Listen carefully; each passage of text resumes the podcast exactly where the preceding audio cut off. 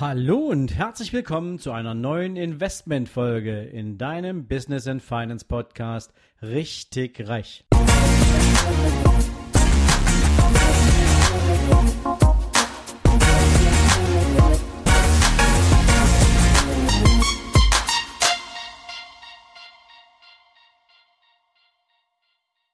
Herzlich willkommen zu einer neuen Folge aus der Rubrik der größten Investmentfehler.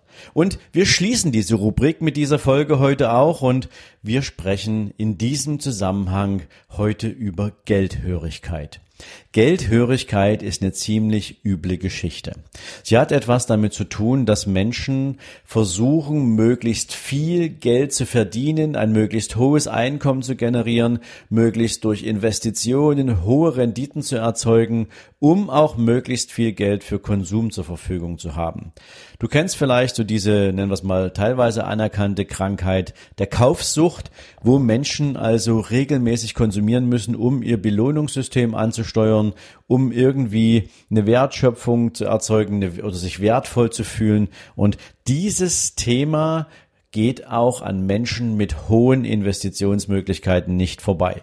Die haben teilweise aber ein anderes zum großen Teil auch häufig ziemlich perverses Konsumverhalten.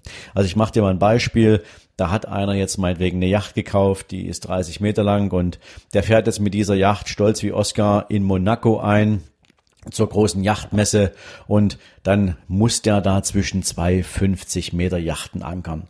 Und damit fühlt er sich natürlich total mickrig, weil der sieht eben links und rechts, da gibt's ja super erfolgreiche Menschen, die haben noch größere solche Boote.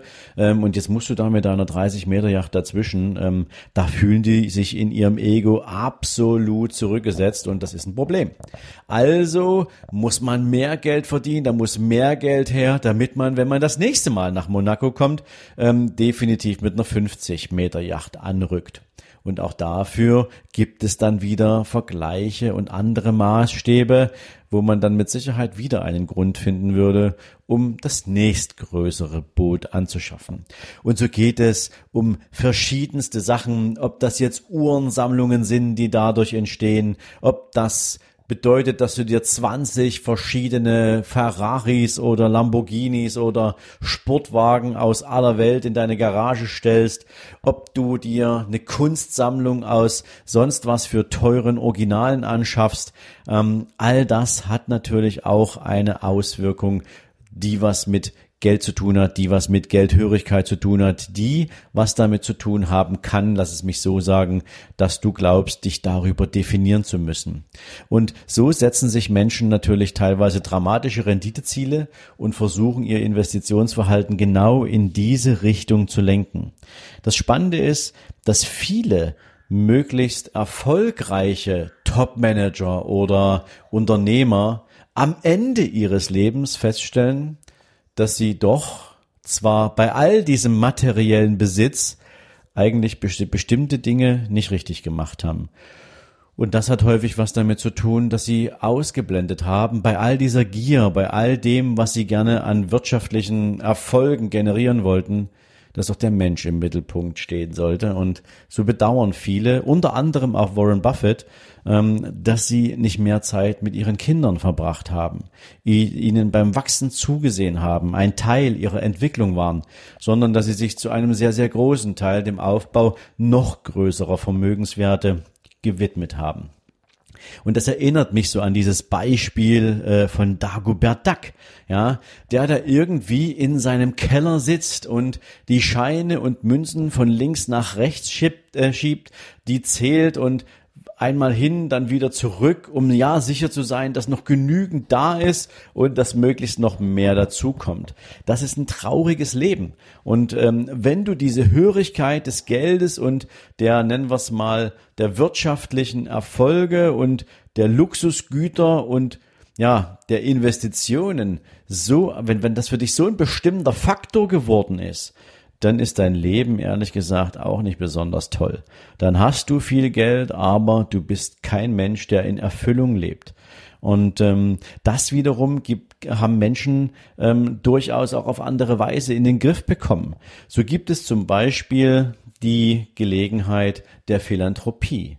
Also eine Menge sehr, sehr, sehr vermögender Menschen haben den Sprung geschafft hin zu der Erkenntnis, dass das Vermögen, was sie haben, doch durchaus auch ganz vielen anderen Menschen ein besseres Leben ermöglichen kann. Und so hat Warren Buffett zum Beispiel gemeinsam mit Bill Gates und einer Liste von mittlerweile über ach, keine Ahnung, über 100 Großindustriellen und Milliardären in den USA eine Vereinbarung getroffen, dass Vermögenswerte, und zwar der größte Teil der Vermögenswerte dieser ultrareichen Menschen in die Stiftung von Warren Buffett und Bill Gates fließen wird, wenn die Menschen ableben. Also die haben nicht während der Leb Lebenszeiten sozusagen ähm, eine Überweisung getätigt und damit war die Stiftung voll, sondern sie haben sich dazu verpflichtet, einen großen Teil ihres Vermögens nach ihrem Ableben dieser Stiftung zu vermachen, um möglichst ganz, ganz vielen anderen Menschen zu helfen. Und wer sich ein bisschen mit der Stiftung von Bill Gates und Warren Buffett auseinandersetzt, der stellt fest, dass die ja an so vielen verschiedenen Fronten kämpfen. Ob das die Forschung im Krebsbereich ist, ob das die, die, die, die Bildung in, in, in Zentralafrika ist ob das grundsätzlich Forschungsarbeiten sind, die sie äh, im medizinischen, aber auch im wissenschaftlichen Bereich unterstützen. Die machen da ganz, ganz viel, um den Planeten ein Stück weit für viele Menschen zu einem besseren Ort zu machen. Und das ist zum Beispiel etwas, wofür es sich lohnt, große Vermögen aufzubauen. Das ist etwas, wo Menschen, die festgestellt haben, dass es nicht nur um Geld geht, dass es nicht nur darum geht, möglichst viel Besitz anzuhäufen und möglichst viel da sozusagen an Ramsch anzusammeln, ähm, dass es darüber hinaus viel, viel größere Dinge gibt. Und vielleicht kannst du ja auch für dich mitnehmen, dass bei allem, bei aller Freude, die man dabei entwickeln kann, sich ein großes Vermögen aufzubauen, dieses Vermögen auch einem Sinn entsprechen sollte. Und ja, es ist völlig in Ordnung, wenn zunächst erstmal der Sinn deinem persönlichen Wohlstand dient und dir ein Leben ermöglicht, wo du die schönsten Seiten dieses Lebens für dich mitnehmen kannst. Aber ab irgendeinem Zeitpunkt ist es vielleicht auch ganz sinnvoll und ratsam, über den Tellerrand zu schauen und für andere Menschen etwas zu tun. Und das kann dir wahnsinnig erfüllende Momente mit sich bringen. Und ich glaube, das ist ein guter Schluss auch für die Rubrik der Investmentfehler, denn man soll ja auch aus Fehlern lernen. Und ich glaube, die Menschen, die sich der Philanthropie gewidmet haben, die sich der Unterstützung und der Weiterentwicklung anderer Menschen verschrieben haben, denen es wirtschaftlich nicht so gut geht oder wo Gelder fehlen, um bestimmte Dinge in der Welt einfach besser zu machen, ähm, wenn das ein toller Lerneffekt ist, aus Investmentfehlern Dinge richtig zu machen, dann finde ich, ist das ein großartiges Ergebnis. Und damit möchte ich dich heute in den Tag schicken. Ich wünsche dir bei all dem, was du vorhast, viel Erfolg. Ich wünsche dir clevere Entscheidungen als Investor oder als Unternehmenslenker und freue mich, wenn du morgen wieder dabei bist. Bis dahin, ciao, ciao. Ja, und wenn dir diese Folge gefallen hat, freue ich mich natürlich von ganzem Herzen über eine, im besten Falle natürlich, 5-Sterne-Bewertung bei iTunes und wenn du magst, natürlich gern auch über ein paar liebe Zeilen in Form einer Rezension. Viele Menschen fragen mich, wie können Sie denn eine Bewertung oder eine Rezension dalassen? Ich habe dir den Link dafür und den Weg dahin direkt unter meinen Buchlink in die Shownotes gepackt, so dass es ab jetzt relativ einfach sein dürfte, eine Rezension, eine Bewertung dazulassen. Dafür jetzt schon vielen Dank und dir jetzt noch einen wundervollen und erfolgreichen Tag.